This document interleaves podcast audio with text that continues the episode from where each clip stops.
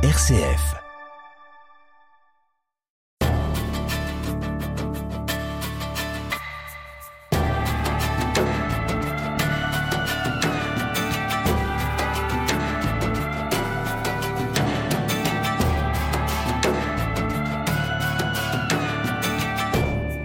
Le pittoresque abonde ici. À chaque pas, il y a des tableaux tout faits qui feraient la fortune et la gloire de 20 générations de peintres. Ces mots, écrits par le peintre Eugène Delacroix en 1832 lors de son voyage au Maroc, sont encore d'actualité, même si ce pays du Maghreb est entré dans la modernité. C'est justement cette réalité marocaine, riche, complexe, que nous allons découvrir aujourd'hui avec notre invité. Tahar Benjeloun, vous êtes franco-marocain, écrivain, prix Goncourt, peintre. Vous venez de publier le dictionnaire amoureux du Maroc aux éditions Plomb. Votre regard personnel, subjectif sur votre pays, que des millions de visiteurs découvrent chaque année. Mais un Maroc, dites-vous, qui est complexe et si contradictoire qu'il fournit en permanence matière à fiction.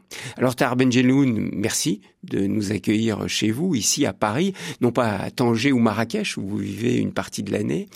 Vos peintures euh, très colorées qui sont tout autour de nous euh, nous transportent un petit peu au, Maroc. Quand vous arrivez sur place au Maroc, Tahar Benjeloun, euh, quel regard portez-vous tout de suite sur votre pays? Celui de l'enfant du pays qui rentre chez lui, celui d'un Français qui voit les transformations du Maroc, celui d'un peintre ou d'un écrivain en quête d'inspiration. Oh, je, vais souvent, euh, je vais souvent au Maroc dans l'année, euh, cinq, cinq, six fois dans l'année, et je passe euh, en principe tout le mois de décembre là-bas et tout l'été là-bas. Donc, mais quand j'arrive au Maroc, pendant les deux premiers jours, je râle en, temps, en bon français parce qu'il y a beaucoup de choses qui me dérangent, euh, que je vois dans la vie quotidienne, et après je m'adapte et je, je, deviens un Marocain comme tous les autres. J'accepte, je ferme les yeux. Il vous voilà. faut un petit temps d'adaptation là pour retrouver. Là, il, faut, il, faut, il faut un jour ou deux. Ah ouais. Et alors, euh, le Maroc, dites-vous, est une aubaine pour les écrivains et pour les artistes, pour les peintres, ce que vous êtes, vous êtes euh, les deux. En, quoi ce pays est particulier pour ça? Ah, C'est une société complexe avec beaucoup de richesses, beaucoup de difficultés, euh, de, des, inégalités. Vous savez, je compare souvent le, Maroc à certains pays d'Amérique latine, pas géographiquement ni politiquement, mais euh, les peuples là-bas, comme au Maroc, euh, sont des peuples euh, vivants, vivants qui ne sont pas résignés et qui veulent toujours, ils espèrent toujours vivre mieux. Donc, et pour un romancier, c'est important de tomber dans un pays où, où, il y a tant de problèmes.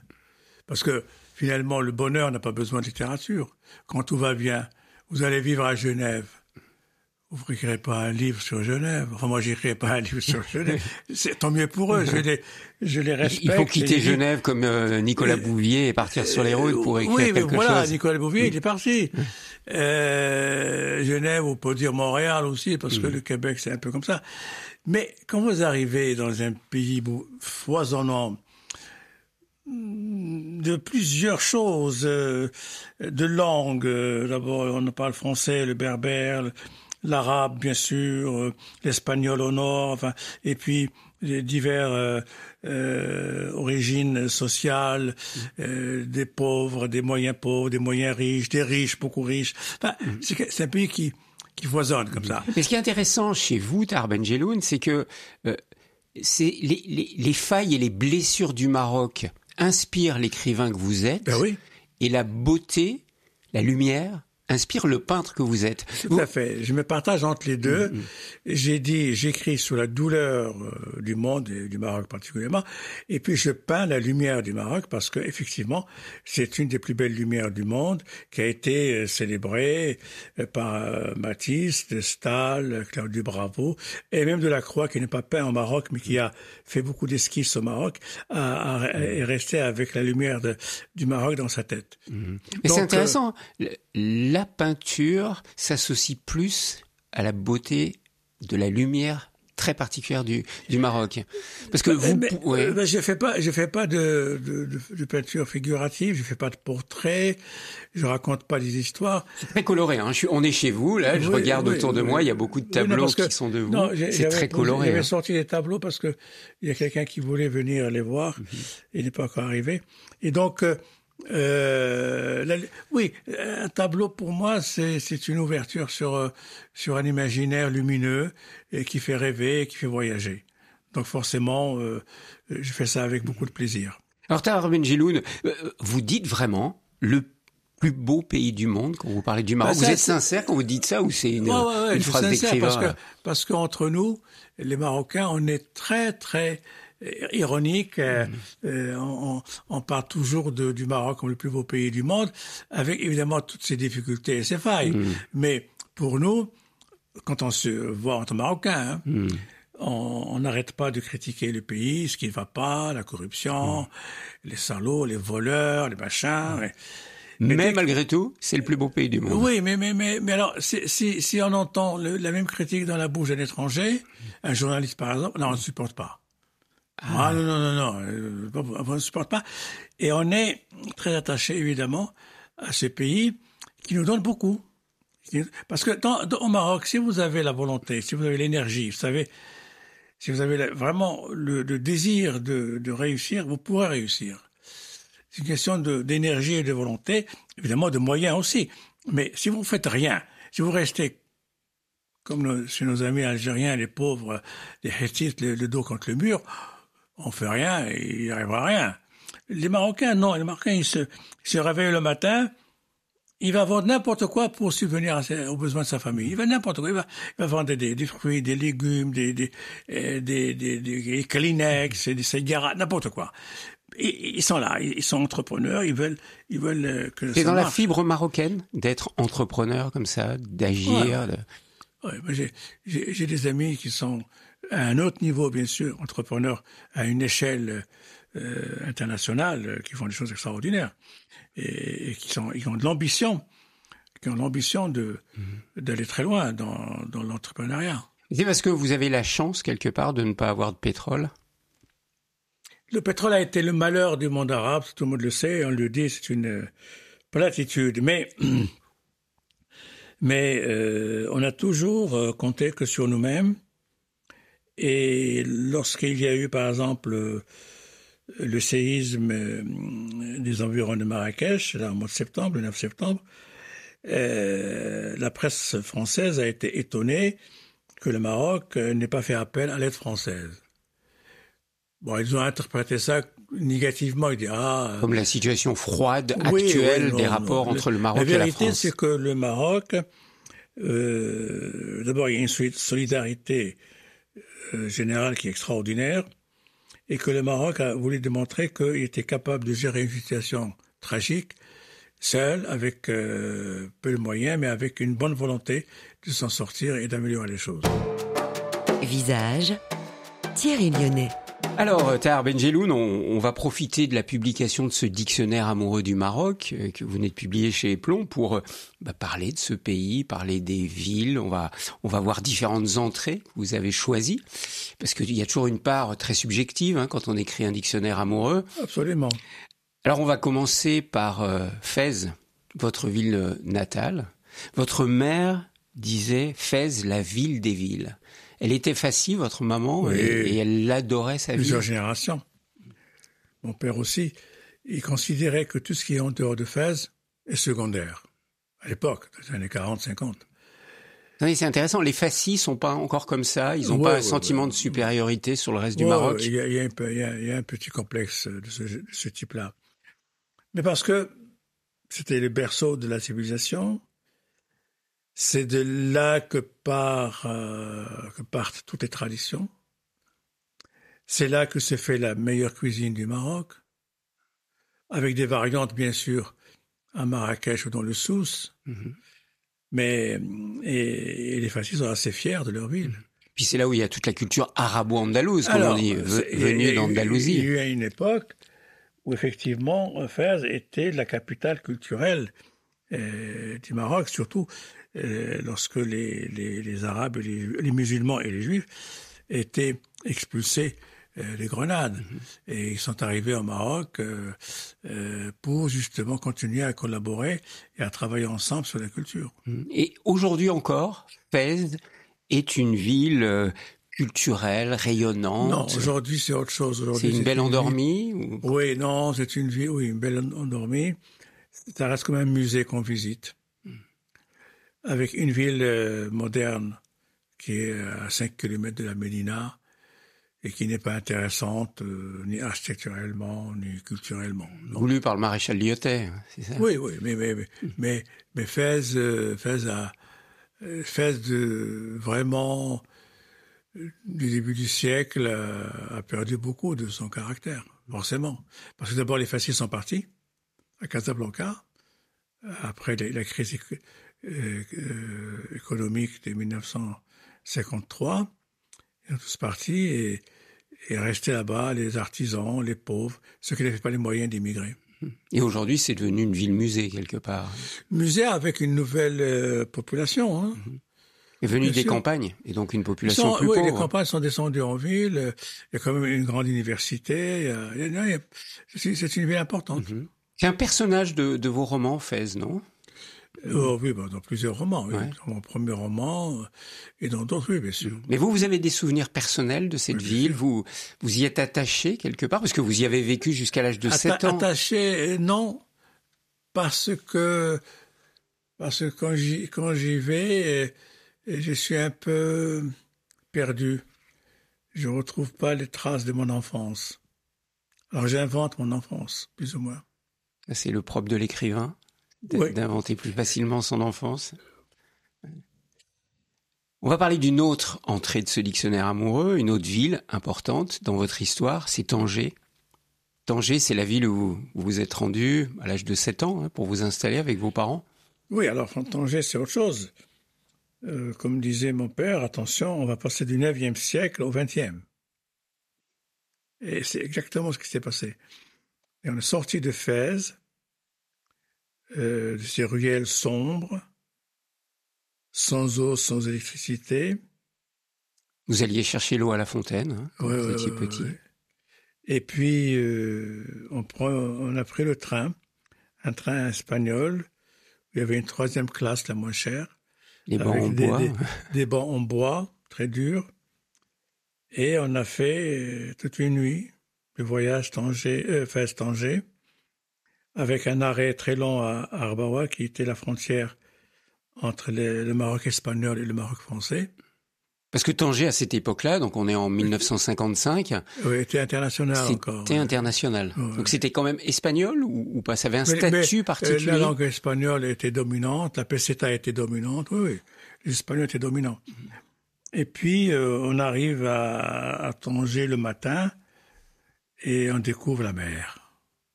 Le bleu de la mer, la lumière. Parce que le train, la gare du train était en face de la mer. Parce que le train devait transporter les marchandises et puis les, voyageurs jusqu'au port. Maintenant, ça a changé. Maintenant, le train est à il est en dehors de, enfin, pas en dehors de la ville, mais en dehors de cette, de cette. Il ne va plus jusqu'à la mer. Corniche. Hmm. Et, alors là, cette ville, parlez-nous de cette ville, parce que elle a fait rêver énormément de monde. Combien, ah, combien d'écrivains, combien de cinéastes ont fantasmé sur la ville de Tanger? C'est un mythe. Et comme tous les mythes, il y a beaucoup de, de, bluff, là-dedans. Ouais.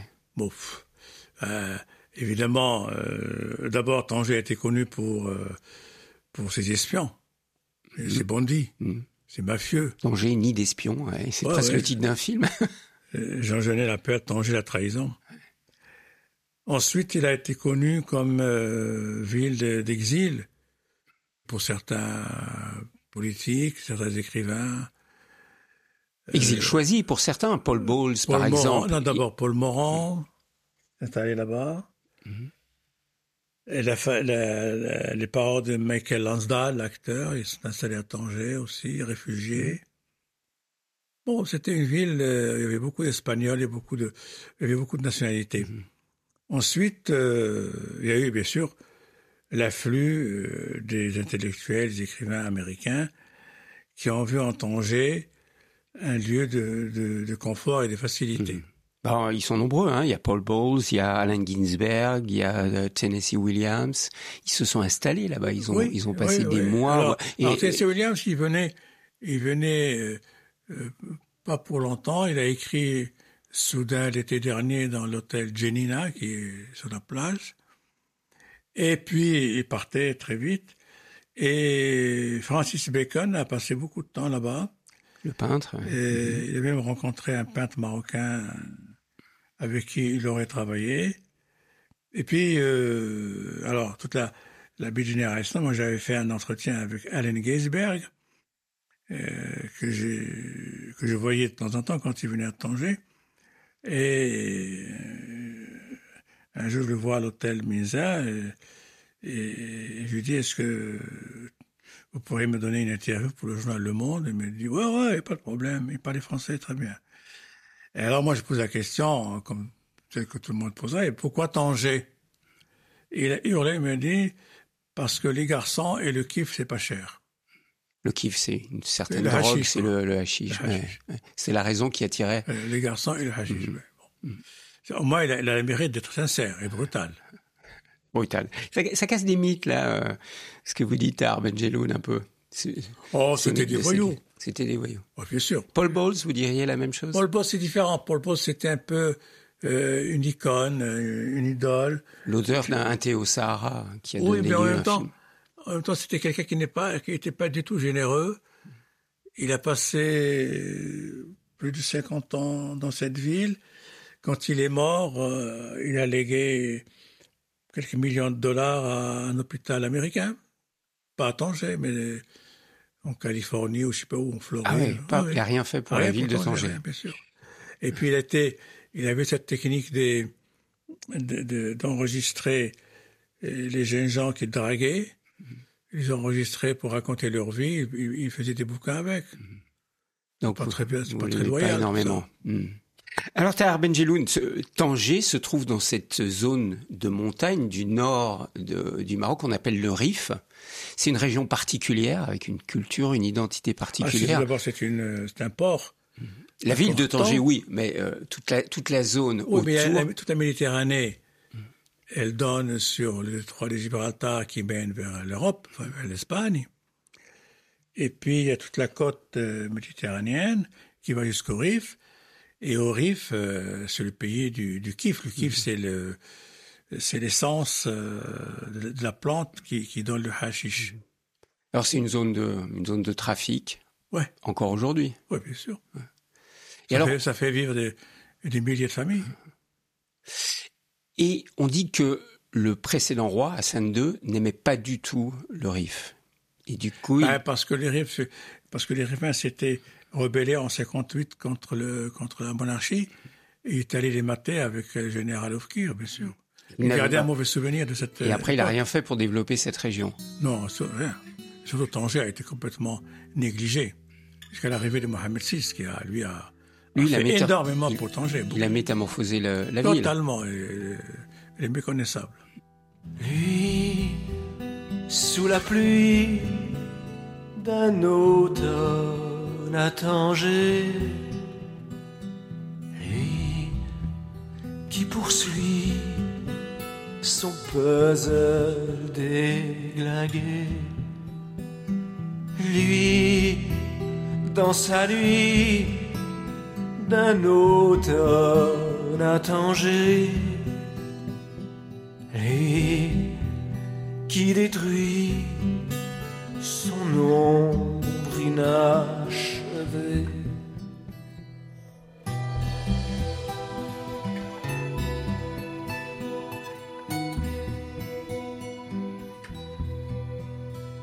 Nous venions du soleil comme des goélands les yeux fardés de ciel et la queue dans le vent. Mais nous nous sommes perdus sous le joug des terriens, dans ces rades et ces réservées aux pingouins Alors, Benjelou, une de vos entrées, euh, pour vous qui êtes sensible euh, comme écrivain, c'est l'illettrisme.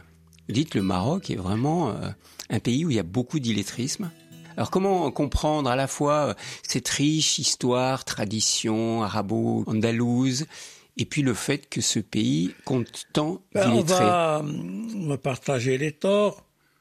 D'un côté, la colonisation n'a pas tellement encouragé la scolarité des enfants, ni, ni en es- Ni du côté espagnol, espagnol. ni français. Mhm. Et puis les Marocains ont pris beaucoup de retard par rapport à l'Algérie et à la Tunisie, qui eux ont scolarisé euh, 99% de leurs enfants. Et ça, c'est un, c'est, c'est un drame euh, qu'on est en train de réparer petit à petit. Mais c'est incroyable, hein, vous, vous, vous l'écrivez, le Maroc est le pays arabe qui a le taux d'alphabétisme le, le plus é- Le plus élevé, oui. C'est, c'est un constat. Hein. Et c'est surtout dans les campagnes ou c'est un peu partout dans le particulièrement pays dans, les campagnes et particulièrement parmi les les, les, exodes euh, rurales, parmi ceux qui viennent euh, dans les villes. Euh, oui. Mais et pourtant maintenant il y a beaucoup d'écoles euh, dans tous les villages du pays, il y a des écoles. Le problème c'est que les parents déscolarisent les filles dès qu'elles sentent euh, la puberté, les 12-13 ans. Et, souvent, euh, ils les font travailler en attendant de les marier. Et ça, c'est un, drame parce que ça les empêche de faire des études. Peter Benjeloun, est-ce qu'il n'y a pas une grosse fracture entre les villes et la campagne au Maroc Il y a une fra- bah, Un forcément, peu il y a partout dans le monde, mais particulièrement au il y a- Maroc. il y a- non oui, oui, oui, il y a une fracture parce que euh, euh, les codes ne sont pas les mêmes, les classes euh, sociales ne sont pas les mêmes et surtout, il n'y a pas de communication entre les, les citadins et les ruraux. Pourquoi? Bah, parce qu'on considère que les ruraux sont des Marocains de seconde zone. Mais est-ce que c'est parce qu'ils sont berbères? Que la Non, non. majorité des Non, habitants des campagnes Berbères- sont des berbères Rien à voir, les Berbères euh, existent, sont reconnus, sont de très grands commerçants.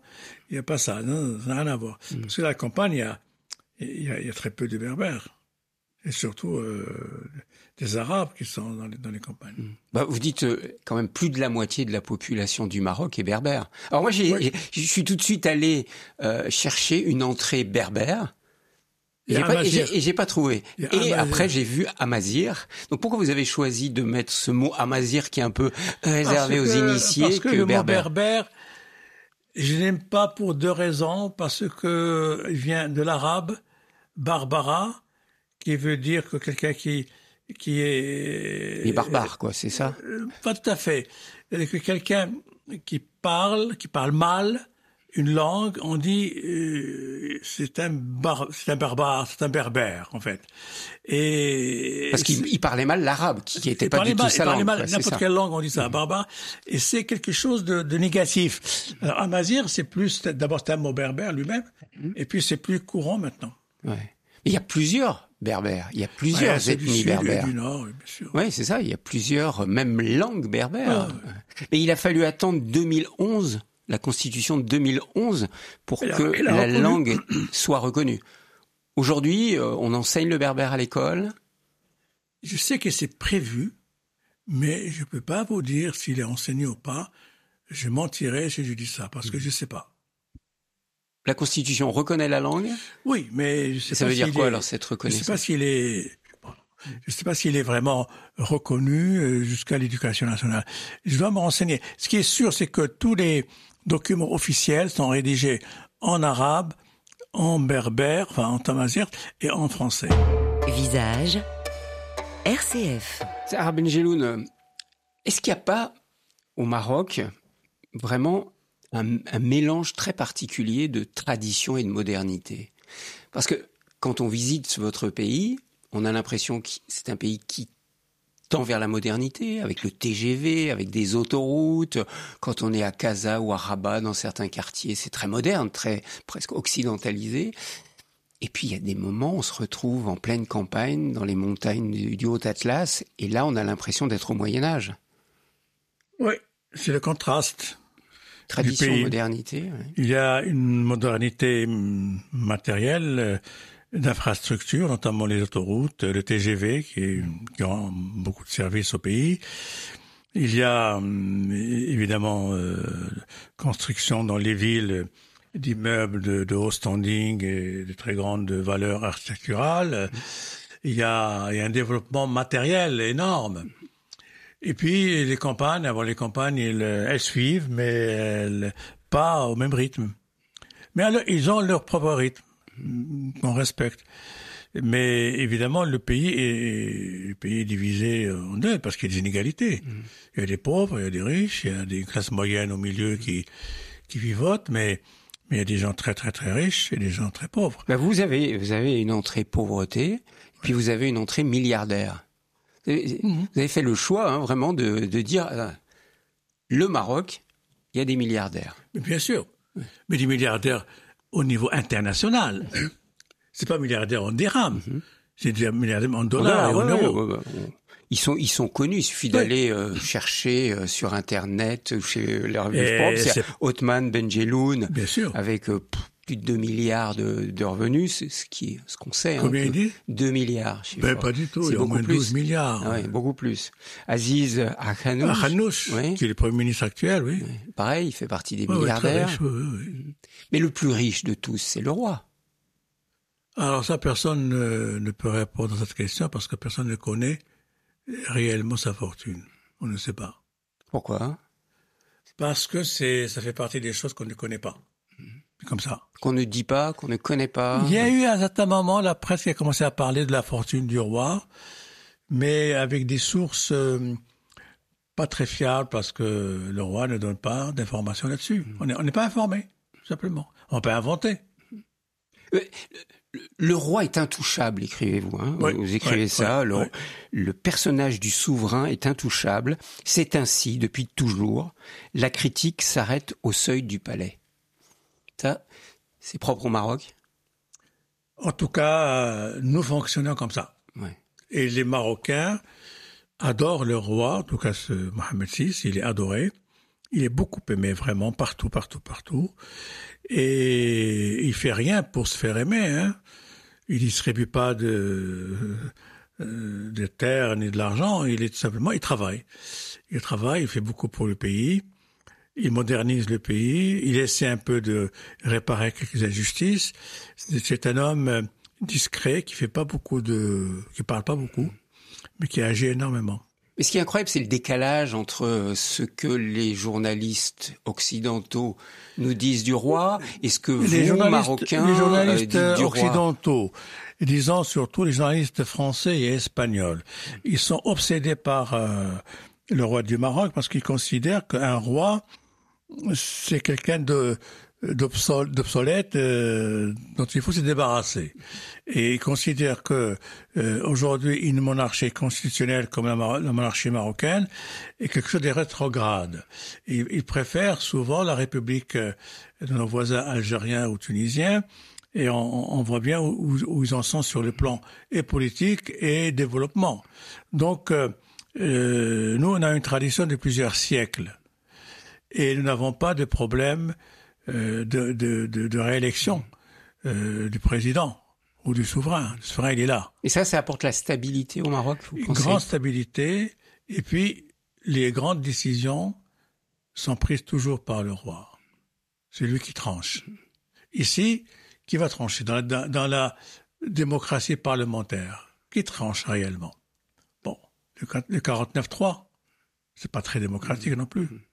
Mais, moi, je respecte le système républicain français, mais je comprends pas pourquoi certains journalistes français euh, s'acharnent à, dire du mal du roi du Maroc euh, sur sa vie privée, sur ses, maisons, sur ses palais, comme si c'était payé par l'argent des contribuables français. Il m'a fait écouter, c'est sa vie. Et pour les Marocains, aidez-nous à comprendre ce que représente le roi pour les Marocains en général. Parce que nous, on a du mal à comprendre oui, ça, oui, certes, oui, après la Révolution pour, française. Pour mais... les Marocains, c'est le souverain, c'est le roi, c'est celui, c'est le recours ultime. Quand il y avait les, les, islamistes au gouvernement et qui faisaient beaucoup de bêtises, et on en fait pas mal, eh bien, les gens se tournaient vers le roi pour lui dire c'est pas possible. Il voulait à certain moment interdire euh, les bars. Et beaucoup de Marocains, de conditions pauvres ou moyennes, qui après le boulot euh, vont boire une bière. Et alors ils ont, ils ont, ils ont hurlé, ils ont crié, et, le roi a dit stop. Euh, ils ont voulu aussi fermer les instituts culturels étrangers au Maroc. Le roi a intervenu, il dit ça va, ça va pas, nous sommes ouverts sur le monde. Ils ont empêché de faire ça. Il est, il, est comme ça. Et bon, ben, maintenant, par exemple, il y a une commission qui travaille depuis presque un an sur le, le nouveau code de la famille, le Moudouana, qui a été déjà réformé en 2003. Là, il, sur l'héritage, hein, sur l'héritage des filles. Oui, beaucoup de choses qui vont qui vont changer. Et puis déjà, les islamistes font des manifestations à Rabat et Casa pour la refuser, alors, alors qu'elle n'est même pas encore publiée. Alors justement, Tahar Benjeloun, je, je n'ai pas trouvé d'entrée euh, islamisme. Pourtant, c'est une réalité au Maroc, comme dans beaucoup de pays. Il y a islam, mais il n'y a pas islamisme. Oui, parce que l'islamisme, c'est un épiphénomène qui va disparaître euh, avec le temps. Vous croyez? C'est votre espérance oui, bien sûr. Il ne correspond pas à l'âme euh, réelle des Marocains. Les Marocains ont toujours vécu dans un islam paisible, euh, tranquille, modéré, sans haine, sans rien. C'est l'islam dans lequel j'ai été élevé, dans lequel j'ai vécu. Mais il y a un parti oui, islamiste un parti, marocain musulmans, oui, et, oui, oui, oui, inspiré des frères musulmans et ils ont été au pouvoir. Ils étaient au pouvoir pendant dix ans, c'était dix ans de perdu pour le pays et le peuple, euh, le peuple les a chassés de 125 euh, députés euh, aux élections législatives, ils sont arrivés à 13. Ils sont tombés à 13. Ça veut dire clairement c'est une claque définitive. Il faut qu'ils dégagent. Et la pauvreté du Maroc dont nous parlions ne risque pas d'engendrer le développement d'un certain islamisme? Parce qu'on dit que c'est beaucoup les islamistes qui s'occupent d'aider les pauvres, d'aider les veuves, d'aider les gens faim. Euh, vous savez, on a découvert que ceux qui partaient faire le djihad euh, avec l'État islamiste euh, en Irak, en Irak, en Syrie ou, ou en Libye, c'était pas des pauvres, c'était des gens d'une classe moyenne. Et ça, ça m'a beaucoup impressionné quand j'ai appris ça. La pauvreté n'aboutit pas forcément à la terreur. La pauvreté existe, mais il y a avec l'espoir toujours que, que la condition de vie va changer. Il y a cet espoir.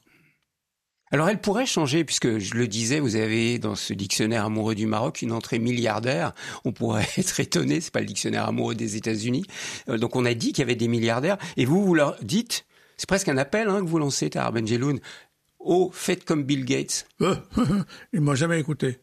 J'ai publié euh, cette, hmm. cet appel, j'ai publié dans une, un site marocain très lu. Moi, jamais répondu. J'ai même demandé. Ça voulait dire partager, quoi. Faites comme Bill Gates, donnez une partie de votre fortune pour le développement. Attendez, c'est, par exemple, je trouve scandaleux que le Marocain, qu'il soit riche ou pauvre ou moyen, paye l'essence comme avec un pouvoir d'achat égal à celui de la France. Or, le pouvoir d'achat du Marocain, il est euh, il est presque. Ah bah c'est très clair. J'ai été voir à peu près le SMIC des, des Marocains, c'est autour de même pas un peu un peu, ouais, un peu moins, 300 un peu euros, moins. Ouais, un peu moins de 300 euros. Oui. Et le litre d'essence, il est à 1,50. 1,50. Hmm.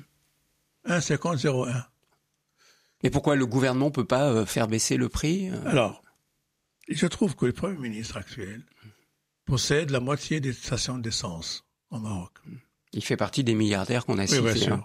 Et j'ai lancé un appel, nommément, il dit, Monsieur Hanouch, mhm. vous qui avez tellement d'argent cette année, vous allez décider de ne pas faire des bénéfices avec le pétrole, de, de, de, de juste récupérer votre argent au prix de revient et vous faites un cadeau aux Marocains. Il vous a pas écouté.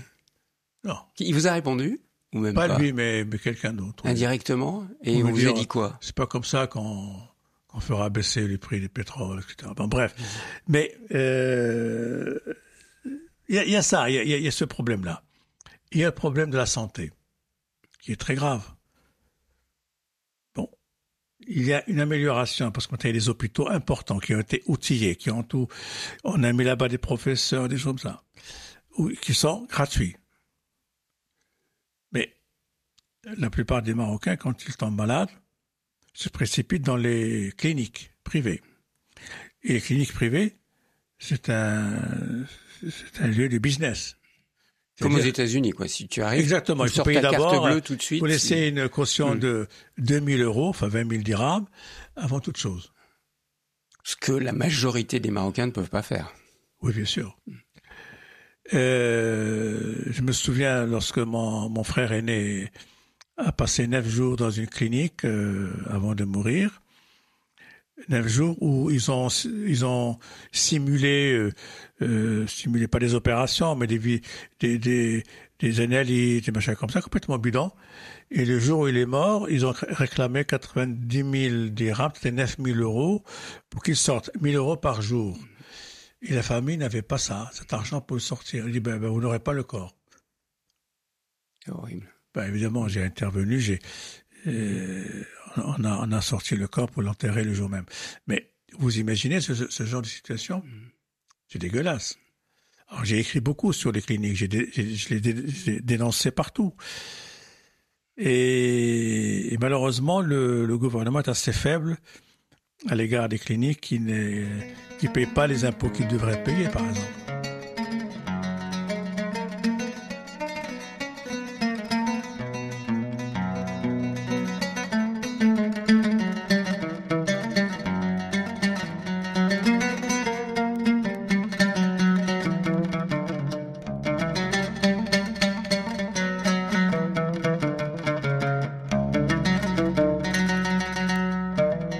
Comment vous êtes perçu au Maroc, Tahar Benjeloun Parce que vous êtes franco-marocain, maintenant vous avez la nationalité française, là, depuis longtemps. Non, avez- je suis marocain avant toute chose. Il fallait être perçu comme marocain.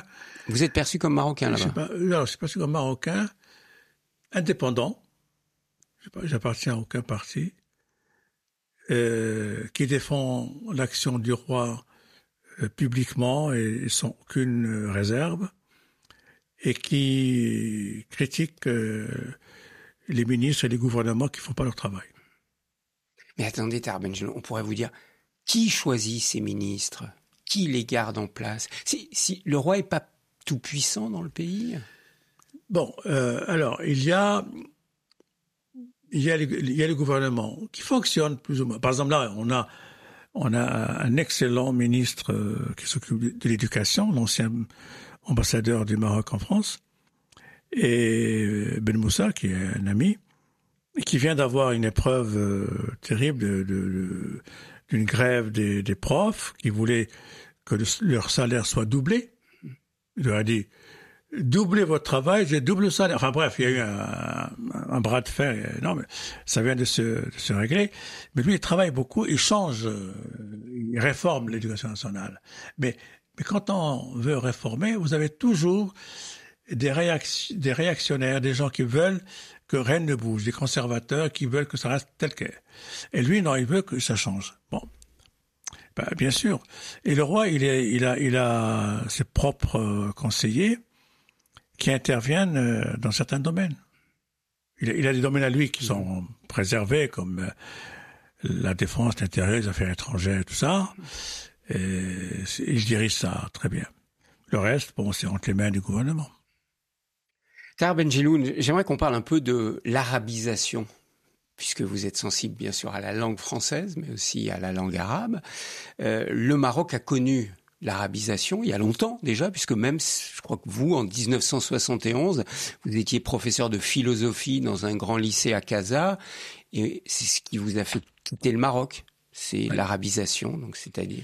L'arabisation, je suis pas du tout contre l'arabisation, au contraire, je suis pour la langue arabe, mais d'une manière rationnelle. Or, on peut pas improviser d'arabiser tout l'enseignement. Alors, ils ont fait, ils ont fait un peu d'arabisation pour la littérature, l'histoire, la géographie, mais les sciences, les physiques, les mathématiques, c'est en Enfin, il y avait un mélange des gens qui, qui étaient pas heureux. Et ça, ça a commencé avant la présence de ce parti islamiste. Oui, avant, depuis 58, 58, 59. C'était pour marquer quoi l'indépendance vis-à-vis de la France Ouais, surtout. mais en même temps, En même temps, le pays était euh, dirigé par une élite francophone. Une élite euh, qui fait des études soit en Espagne, soit en France, soit aux États-Unis. Et qui envoyaient les- leurs enfants étudier en France, Ouais, ouais. souvent. Donc, pourquoi cette arabisation? Bah, il y avait des pressions, euh, des pressions du monde arabe. euh, nous faisons partie de ce monde arabe qui n'existe pas. C'est vrai, il est divisé. il n'existe pas. Bon, quand je suis dans les pays du Golfe, je ne me sens pas du tout. euh, je me dis pas tiens, ça c'est mes, mes semblables, pas du tout. Je me reconnais pas du tout. Et eux auraient fait pression au Maroc pour que l'arabisation se fasse Non, le roi est très rationnel. Il sait très bien que, que, que ce qui fonctionne pour, pour trouver du travail, c'est d'avoir plusieurs langues, dont l'arabe. Mais un, un, un jeune qui arrive avec un diplôme arabe, français, anglais ou espagnol, il a plus de chances de passer qu'un que quelqu'un qui vient avec uniquement de l'arabe. Non, c'est pas possible. Une, seule langue ne donne rien. Et où en sommes-nous aujourd'hui au Maroc Où? autour de cette question de l'arabisation? Je sais pas où on est parce que euh, ils ont introduit bien sûr l'enseignement du français et de l'anglais euh, dès le collège. Et je sais pas le reste. Je suis incapable de vous dire. Alors, Tam Benjeloum, j'aimerais qu'on parle aussi euh, des Juifs du Maroc, parce qu'il y a une longue, longue, mais très longue histoire de la présence juive au Maroc. Certains disent que c'est même avant l'arrivée de l'islam, qu'il y avait déjà, Oui, des, déjà des Marocains euh, Mais avant a- notre il y avait ère. des juifs bien avant. Ah, c'est- Mais des Juifs, les ouais. Berbères euh, sont les premiers habitants du Maroc et parmi les Berbères, il y avait des juifs qui sont berbères. Et pour parler du temps moderne, il y avait à peu près 250 000 juifs euh, à l'indépendance euh, sur euh, 11 millions d'habitants. C'est pas mal. Mm. Et Regroupés dans certaines villes en particulier. dans- Fès, Meknès, Casablanca, les grandes villes. Marrakech, bien sûr, et Saouira. Et à partir de, des guerres de, surtout 67, 73, les départs massifs des Juifs euh, en Israël ou au Canada ou ailleurs a été organisé et programmé et ils sont partis. Comment vous relisez ça? Vous trouvez que c'était normal, les Juifs avaient euh, leur territoire, ils devaient partir, Ben, ou ça a été un ils ont- appauvrissement ils ont pour le Maroc? peur, On leur a fait peur aussi, le Mossad leur a fait peur, ils sont partis, ils ont regretté, ils reviennent maintenant. Depuis Certains les juifs accords reviennent, d'Abraham- revi- certains juifs Ah oui. reviennent s'installer au Maroc Oui, actuellement. oui, oui, beaucoup. Et depuis les accords d'Abraham, euh, il y a des centaines de milliers de juifs euh, qui viennent au Maroc euh, en tourisme, mais en même temps en pèlerinage. Ouais. Alors les accords d'Abraham, hein, pour ceux qui ne le savent pas, c'est un accord qui a été passé entre le Maroc et Israël Et, la- et les États-Unis surtout. par la pression et l'aide, on va dire, des États-Unis. euh, la marocanité du Sahara.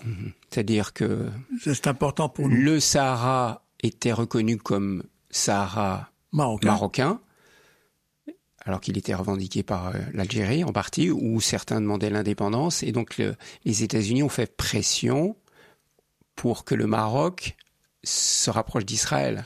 Tout à fait. Ils rétablissent les, parce qu'il y avait déjà des relations avec Israël avant. Et est-ce que vous pensez que ça va tenir suite au massacre Pour le du moment, 7 on est en pleine guerre.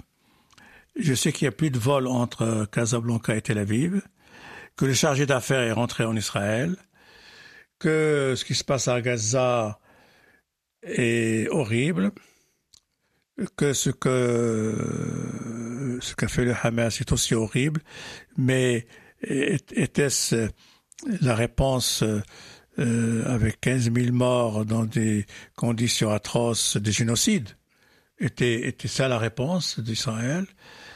Euh, Non, non, c'est une réponse euh, inadmissible.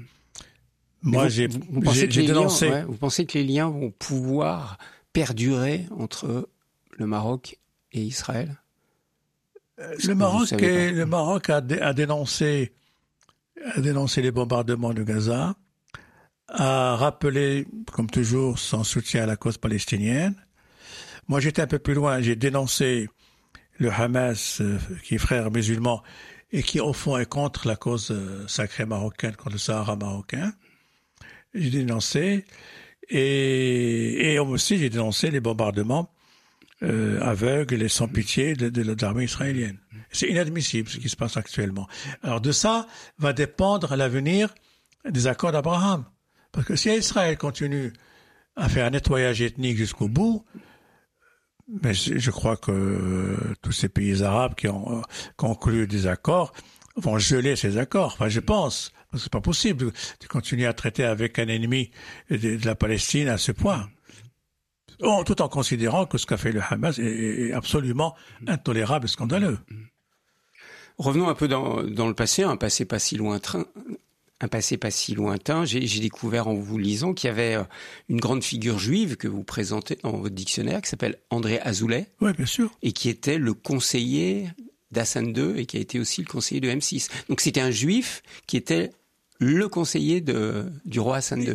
La monarchie a toujours eu des, personnalités de confession juive soit en tant que ministre, soit en tant que conseiller, le premier gouvernement de Mohamed V, qui avait un, ministre, euh, le ministre des PTT, qui était juif. Il y a toujours eu des relations euh, avec les juifs, parce que le Maroc a toujours eu euh, avec les juifs des relations absolument sereines et tranquilles, et pas du tout, il n'y a pas de racisme, il n'y a pas d'antisémitisme chez nous. Et,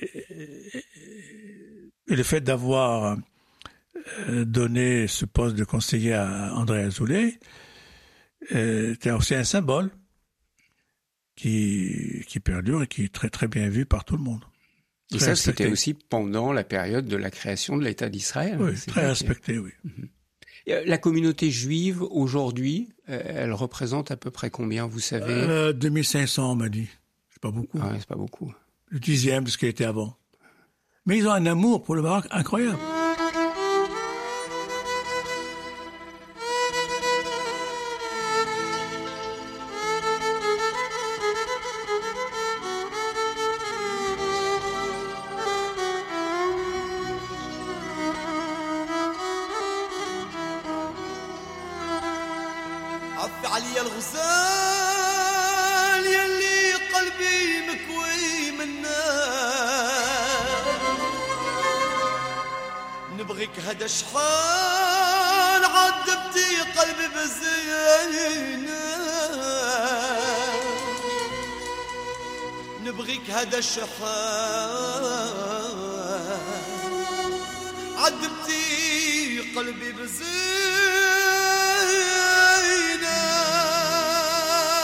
On va parler de sujets euh, plus légers que ceux que nous venons d'aborder. Euh, c'est la peinture. Vous, vous êtes peintre aussi. C'est vrai qu'on vous connaît beaucoup comme écrivain, euh, prix, prix Goncourt, mais vous êtes aussi peintre. Ça, vous vient d'où ce goût pour la peinture, cet amour de la peinture et cette pratique de la depuis peinture? toujours. J'ai toujours dessiné et peint depuis l'enfance. Et il y a 20 ans, j'ai pris ça au sérieux. Je suis devenu professionnel. J'appartiens à une galerie à Paris, une galerie à Casablanca, et, et j'ai des antennes euh, en Italie, en Espagne, etc. Et, et c'est mon deuxième métier euh, qui me, me fait beaucoup de bien. Qu'est-ce que vous pouvez justement vivre, exprimer à travers la peinture que vous n'exprimez pas à travers l'écriture? La joie de vivre d'abord, la, la, lumière, la joie de vivre, la présence de la Méditerranée, oui, il y a du bleu partout, dans mes, mhm. partout du bleu. Des couleurs très vives, hein, en fait. Il y a oui, des, couleurs vives parce du bleu, il y a du bleu, parce que je supporte pas, a... je supporte pas l'obscurité, je supporte pas euh, la tristesse, je supporte pas les, euh, la tristesse, donc je fais des choses gaies et, et, et sympathiques, quoi. Et l'artisanat marocain? Vous influence dans votre peinture? Parce qu'il est très riche. il est très riche, mais on n'a rien à voir ensemble. Parce que l'artiste marocain, il est, il est fonctionnel. Je pense aux mosaïques, par exemple, parce que là, je, je regarde là. Ah oui, les mosaïques. oui, oui, oui, peut-être. Les, mosaïques, il y a même des vitraux. Hein. Mhm. Oui, bien sûr. Ça, ça influe un peu. Pas beaucoup, mais ça influe. Pas beaucoup. Et quels ont été les, les peintres qui ont été vraiment nourris par le Maroc. On les a vite nommés rapidement tout à l'heure, mais ceux qui ont été vraiment profondément marqués. oui, il y a de la croix, surtout Matisse, euh, Nicolas de Stahl, Majorel, Claudio Bravo. Il est moins connu, hein, Claudio Bravo. Vous, vous le citez. Fabre. Vous avez fait une, une, entrée de Claudio Bravo dans votre dictionnaire. Il est moins connu. Hein. C'est un Chilien. C'est curieux parce qu'il est très très connu euh, en Amérique latine et en, Amérique. Mhm. Mais il était chez Claude Bernard euh, au départ. La galerie. très grand peintre, très très grand peintre, hyper réaliste.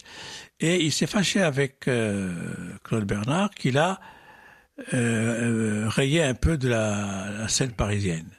Ce qui fait que quand on a fait euh, à l'Institut du monde arabe euh, une exposition de Claudio Bravo et le Maroc, parce qu'il vivait au Maroc depuis oh, une cinquantaine d'années. Euh, les gens, hein. la presse n'en a pas parlé parce qu'ils connaissaient pas. Mm. Ils connaissaient pas ce peintre. C'est un très grand peintre. Où est-ce qu'on peut voir ces, ces œuvres? Maintenant, il est décédé, le pauvre, mais on peut les voir euh, dans les musées à Madrid. Euh, en Amérique, il y a beaucoup de... Chez Marlboro, par exemple, aux États-Unis, à New York. Mhm. Et vous partez, euh, vous installez au Maroc pour peindre par exemple? Oui. Est-ce que vous faites comme Churchill, partir à Marrakech l'hiver, vous mettre à la Mamounia et peindre? Non, je... C'est ce que faisait Churchill hein? Non, je, je pars à, je pars chez moi, soit à Tanger, soit à Marrakech, et je peins, j'ai un espace pour peindre, euh, parce que j'ouvre la, la fenêtre le matin et je vois le ciel bleu, ça me, ça me sourit, c'est bien. L'hiver, c'est plutôt Marrakech, ouais. parce qu'il fait froid à Tanger. Oui, ouais, Tanger l'été. Alors Marrakech, parce qu'on a parlé de, de villes où vous avez vécu, hein, euh, Fès, Tanger et Marrakech. Quel regard vous portez sur cette ville qui a euh, tellement changé ces dernières pas très, années? Pas très gentil comme regard. Hum. Parce que c'est devenu une ville parisienne, ce que je n'aime pas beaucoup. Mhm. Alors que euh, Marrakech, euh, bon, euh, on voit ces montagnes magnifiques, enneigées tout le temps. Elle toute la région est très belle. Mais la ville, est, c'est devenu un peu parisien, un peu snob, un peu ville des riches des gens qui ont acheté des riads, qui ont acheté des palettes dans Marrakech. Ça, ça veut dire, pas du tout. Ils ont chassé la, la population locale à l'extérieur quelque part. non, même pas besoin indirectement, de chasser, indirectement, en achetant, non? Non, ils en ont fait une, une espèce de, de zoo, de zoo euh, franco-français qui n'est pas sympathique. Pourtant, c'est une ville qui attire énormément de touristes. C'est peut-être la ville la plus touristique du Maroc. Oui, avec Agadir aussi. Mm Et Saouira. Un peu de temps, j'ai pas beaucoup. Et le tourisme, c'est une chance pour le Maroc ou c'est important ou c'est une plaie? Il est arrivé, non, non, il est arrivé à 10 ou 11 millions de touristes. Euh, avant le Covid, hein, avant le Covid, chiffre, ouais. C'est une, bon, c'est l'industrie qui rapporte. Mais on n'a pas encore de vraie politique touristique et on n'a pas encore l'éducation des services euh, pour que ça fonctionne bien. Ça viendra. Mais vous pensez que c'est une c'est une chance pour le pays? Le pays en a besoin. Pour l'ouverture, pour euh, la visite, pour que les gens viennent voir ce qui se passe. Et, quel conseil vous donneriez à des Français à part partir avec votre dictionnaire amoureux dans leur bagage. C'est ah, des dictionnaires amoureux. Mais, à part ça, quel, conseil vous, quel conseil vous leur donnez pour euh, découvrir un peu l'esprit du Maroc de tous les préjugés et, et d'aller les yeux ouverts et, et d'être étonné, voilà. De s'étonner, d'être émerveillé. Il n'y a rien d'autre à dire. Moi, c'est quelque chose qui, qui, me frappe euh, dans votre pays, c'est, euh, je dirais, la, la richesse de, de, de l'artisanat, du savoir-faire. Quand on va en Algérie, quand on va en Tunisie, il y a plus beaucoup de savoir-faire artisanal. Quand on arrive au Maroc, on ne va pas comparer les pays, non, on ne va pas les comparer. Non, mais c'est une réalité. au Maroc, il y a une tradition qui a été d'ailleurs sauvée par le roi Hassan II. Et lorsqu'il a fait construire la, la, grande mosquée de Casablanca, il a fait venir tous les artisans pour travailler la, toute la décoration traditionnelle et ancienne qu'il a mis dans cette, dans cette, grande mosquée. Et après, les Marocains eux-mêmes, euh, les bourgeois, tous ceux qui ont des, des, des, maisons et tout, ils ont fait appel à ces artisans. Donc l'artisanat fonctionne très bien. Donc il y a un savoir-faire qui est transmis. Qui est transmis et qui est traditionnel De génération en génération. Tout à fait, oui, tout à fait. Et il y a des centres la, la de même chose formation. d'ailleurs pour la musique, la musique traditionnelle, la musique euh, du malhoun, la musique euh, soufie. Ça, c'est Je suis toujours étonné de voir des jeunes euh, de, de génération beaucoup plus euh, vraiment jeunes, qui ont 20, 30 ans, aujourd'hui, dans les fêtes, dans les mariages, euh, reproduire les, les chants euh, que moi j'entendais quand j'étais gamin. C'est formidable. Donc il n'y a pas de rupture de, de transmission. Non, la musique, euh, il y, a, il y a une peinture moderne, euh, une peinture moderne euh, où il y a des choses très intéressantes. Mais la musique, maintenant le cinéma se réveille aussi. Et l'écriture alors? Parce que vous dites, et vous, vous- enfin, vous le déplorez, les Marocains ne lisent pas. Et C'est un pourtant, drame. Et pourtant, il y a des écrivains marocains. Oui, je pense qu'il y a des écrivains qui, ça suffit pas. Eh ouais. Les, les Marocains, malheureusement, c'est pas des lecteurs. Ils lisent pas pourquoi? Parce que les livres sont trop chers, parce, qu'il que- n'y a non, pas de non, non, bibliothèque. Non, non, non, il y a des parce livres que- pour 2 euros, c'est rien. Et, et le paquet de Marlboro, il coûte 2 euros, alors c'est pas possible, c'est pas. Alors pourquoi est-ce qu'ils ne lisent pas? C'est une question de- d'habitude. Les parents ne lisent pas et les enfants ne lisent pas. Alors, euh, moi, à chaque fois, j'ai fait le- euh, la tournée des écoles euh, pour inciter les enfants à lire et, et j'ai fait un travail militant pour que je lutte contre la- l'absence de lecture. Vous êtes lu au Maroc? Vous êtes lu en français ou vous êtes lu en arabe au Maroc? Euh, surtout en français, mais parce que j'y vais sur place et je, et je rencontre les lecteurs et, et je leur parle.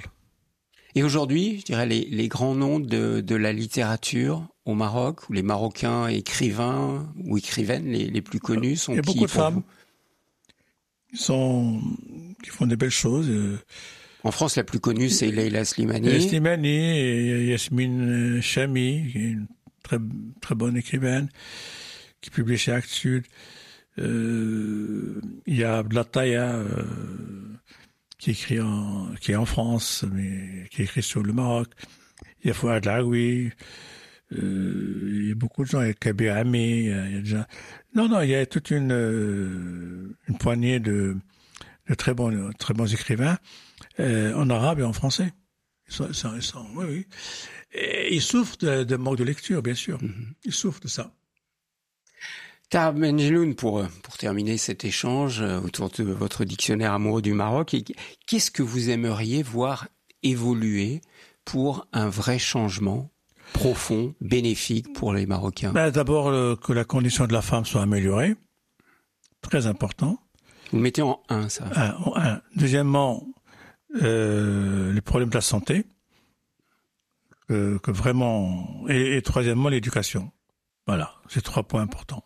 Tahar Benjeloun, merci de, de votre accueil chez vous pour parler de ce dictionnaire amoureux du Maroc et surtout parler de, de votre pays. hein, ce Merci à pays vous. si proche et tellement beau et j'encourage vraiment euh, tous ceux qui le peuvent euh, à se rendre au Maroc. Merci de votre accueil. Merci à vous.